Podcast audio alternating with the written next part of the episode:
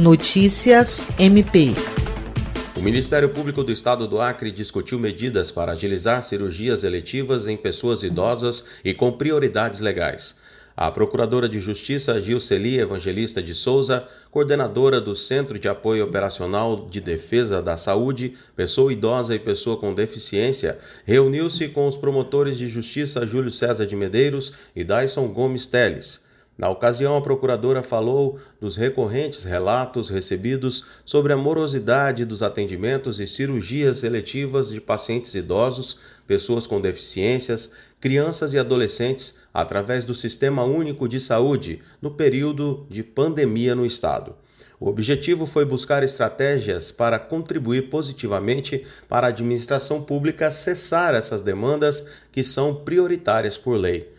Na oportunidade, houve análise do caso concreto envolvendo pessoa idosa que já estaria há tempo considerável esperando a realização de uma cirurgia. Segundo os procuradores de justiça, é imperiosa uma atuação por parte do Ministério Público em defesa de interesses difusos e coletivos, fazendo a prospecção de dados acerca do quantitativo de pessoas com prioridade legal que estão aguardando cirurgias eletivas vez que a pandemia do coronavírus não pode causar prejuízos à saúde dessas pessoas de forma indefinida. William Crespo para a Agência de Notícias do Ministério Público do Estado do Acre.